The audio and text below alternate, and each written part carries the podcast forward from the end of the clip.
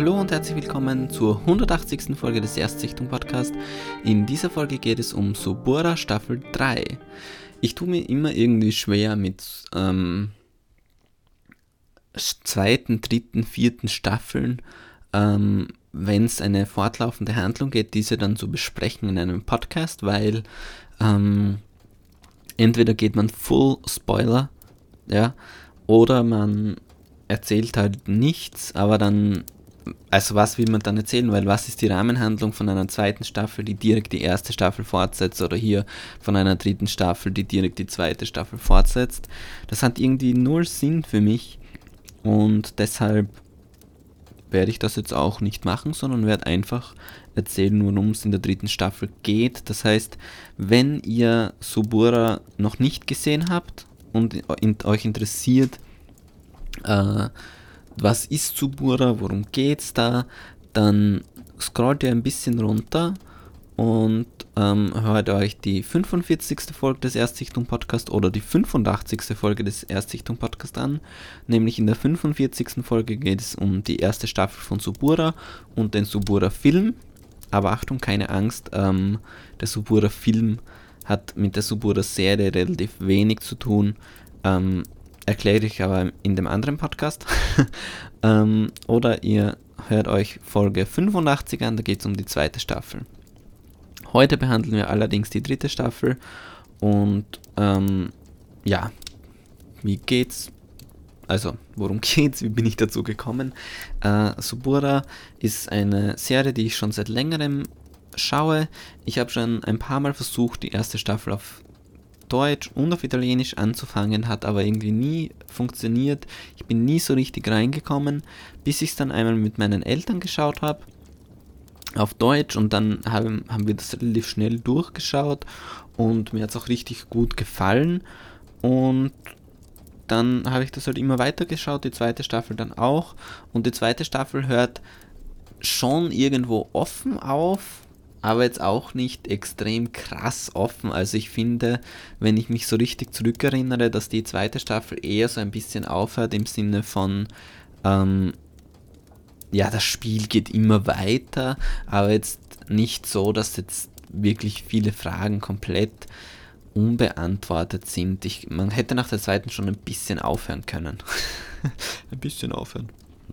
Beziehungsweise hatte ich nach der zweiten Staffel so ein bisschen die Angst, dass die aufhören, weil bei Netflix weiß man ja nie, ähm, wie gut Serien performen, was für Netflix wichtig ist. Und ähm, anscheinend ist, aber so, ist es aber so, dass Ubura ziemlich gut performt. Und äh, von der dritten Staffel habe ich halt nichts mitbekommen und plötzlich war sie dann online verfügbar und, hab, und ich habe mir gedacht, wow, cool, ähm, muss ich mir gleich reinziehen. Habe die Staffel dann äh, wirklich an vier Tagen, drei, vier Tagen dann durchgebinged. Ich weiß, ich weiß, für viele von euch ist es kein Bingen, wenn man sich sechs Folgen von einer Serie innerhalb von vier Tagen anschaut. Eigentlich für mich auch nicht, aber naja. Ähm, genau, es gibt halt nur sechs Folgen, was irgendwie ganz, naja, sagen wir es anders. Also es ist so, dass in der ersten Staffel gab es 10, in der zweiten 8 und in der dritten Staffel nur noch 6 Folgen. Äh, die Geschichte, die erzählt werden will in dieser Staffel, wird aber in 6 Folgen sehr gut erzählt. Von dem her finde ich es eigentlich ganz gut, weil, äh, naja, sonst hat man dann manchmal das Gefühl, dass Serien so lang gezogen werden und das hatte ich jetzt hier eigentlich überhaupt nicht. Hier muss ich sagen, fand ich es echt ganz cool, ähm, so wie es eben war. Und da hat schon gepasst, ja. Äh, ja, was, was gibt es sonst noch zu sagen? Schauspieler sind die gleichen wie sonst. Ähm, Stefano Solima hat ja wahrscheinlich so ein bisschen oder Moment. Also so wie ich sehe, hat Stefano Solima eigentlich gar nicht mehr mitgearbeitet. Der ähm, quasi Regisseur des Filmes und der auch bei der Serie ein bisschen dabei war am Anfang. Regie geführt hat die ganze Staffel über ein gewisser Arnaldo Catinari, ähm, wobei ich da jetzt nicht sagen kann, ja doch, der hat halt nur die dritte Staffel gemacht, das heißt, der war auch neu. Ähm, ist schon interessant irgendwie zu wissen, äh, dass eben, wie gesagt, bei dem hier nur das Team schon sehr anders war, aber den Autoren werden wahrscheinlich doch ein paar gleich dabei gewesen sein. Egal. Alles zu viel Hintergrundwissen eigentlich und zu viel Geschwafel. Ihr wollt ja auch nur wissen, wie sie mir gefallen hat und was es so geht. Ähm, jetzt geht's los mit den Spoilern. Also, äh, die zweite Staffel hat es somit aufgehört, so aufgehört, dass Pepe. Ist der Pepe? ich glaube ja. Also, Gabriel. Gabriel. Doch, das muss das sein. Gabriel ähm, Pepe ist ermordet worden am Ende der zweiten Staffel oder hat sich selbst erschossen? Hat sich selbst erschossen, glaube ich. Aber ich bin mir nicht ganz sicher. Oh mein Gott, ich bin so ein schlechter Reviewer. Naja, egal. Die dritte Staffel ist auf jeden Fall so, der Standpunkt ist so, dass alle so, so ihre eigenen Problemchen haben. Also ähm, im Haupt, im Blickfeld der Serie stehen eben äh, Ginalia und des, dessen Frau, dann haben wir Alberto, also Spadino und natürlich Aureliano Adami. Äh, bei Alberto ähm, ist jetzt auch seine Frau eine der Hauptrollen eigentlich, genau wie bei Aureliano auch, dessen Freundin eine der Hauptrollen ist jetzt meiner Meinung nach. Und äh, dann ist es eben so, dass äh, hier Manfredi ähm, wieder aus dem Koma erwacht ist, oder auch die zweite Staffel aufgehört, glaube ich, dass der die Augen aufgeschlagen hat und sagt, oh, ich bin wach.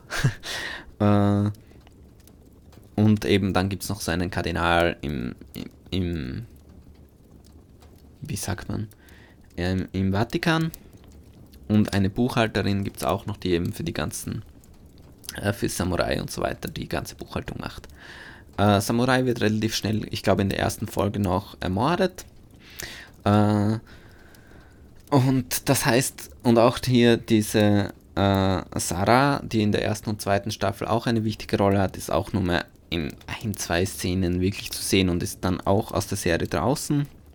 Und generell geht die Serie halt echt nicht zimperlich mit ihren Figuren um, weil äh, ja, wie gesagt, Samurai war halt so der Obermacker und ist halt jetzt ermordet worden. Und, äh,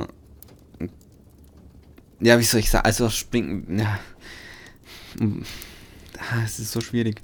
Äh, also Spadino hat das Problem, dass er eben angezweifelt wird als, als Herr des Hauses, aus dem Grund, weil eben Manfredi aus dem Koma erwacht ist die Storyline geht dann so weiter, dass er ihn ermord dass Spadino Manfredi ermorden will, das schafft er aber nicht. Dann ähm, will Aureliano Manfredi ermorden, drängt ihn von der Straße ab. Da ist aber die ähm, Frau von Spadino im Auto und die äh, verliert dann ihr Kind. Äh, dann ist es noch so, dass Aureliano, also Aurelianos Freundin, erschießt einen der Sinti. Sinti oder Roma? Sinti äh, aus Albertos Familie, weil sie eben äh, ihr Aureliano beschützen möchte. Außerdem ist es noch so, dass bei Aureliano, ähm, da geht es halt dann viel ums Geschäft, weil die eben das Ganze übernehmen wollen von Samurai. Und dann gibt es im Vatikan gibt's noch eine eine Jubiläumsfeier und das soll in Afrika stattfinden zuerst und dann ähm, intervenieren sie aber alle, dass es hoffentlich in äh, Rom stattfinden soll, damit eben die Mafia dort oder diese Familien eben dort Geld abgreifen können und Geld abzweigen können. Das ist so die Aufgabe von Ginalia unter anderem.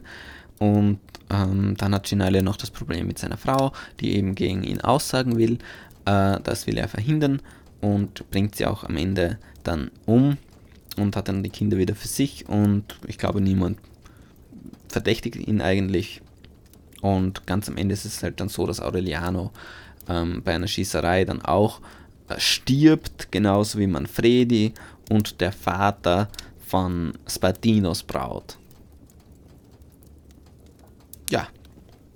Das heißt, am Ende äh, bleiben als Hauptfigur eigentlich nur noch Ginalia, Spadino, Spadinos Frau und Aurelianos Freundin übrig.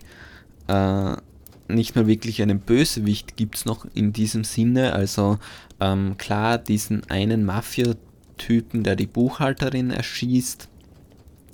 Äh, und vielleicht noch die Mutter von Spadino, obwohl auch nicht so richtig.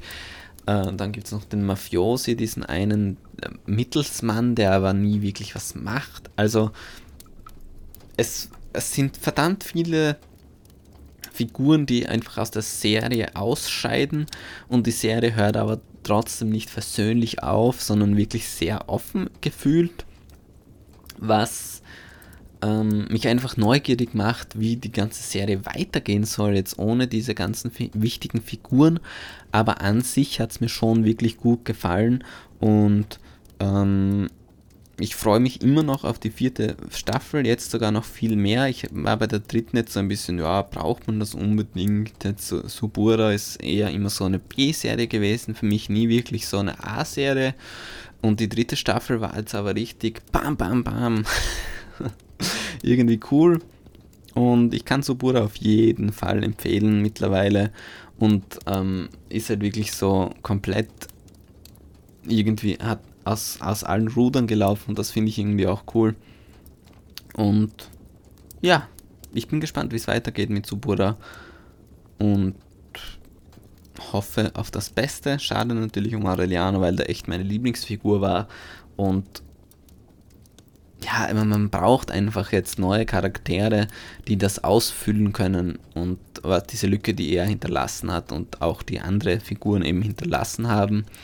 Ähm, wie gesagt, es ist so ein bisschen ein komisches Ende, weil man nicht, nicht mal ansatzweise darüber spekulieren kann, wie es weitergehen würde. Und das, das bin ich halt gespannt, ähm, inwiefern man da was aufbauen kann innerhalb von einer Staffel.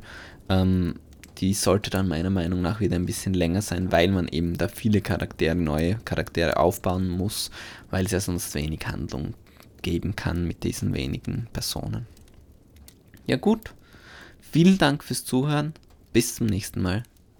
Tschüss.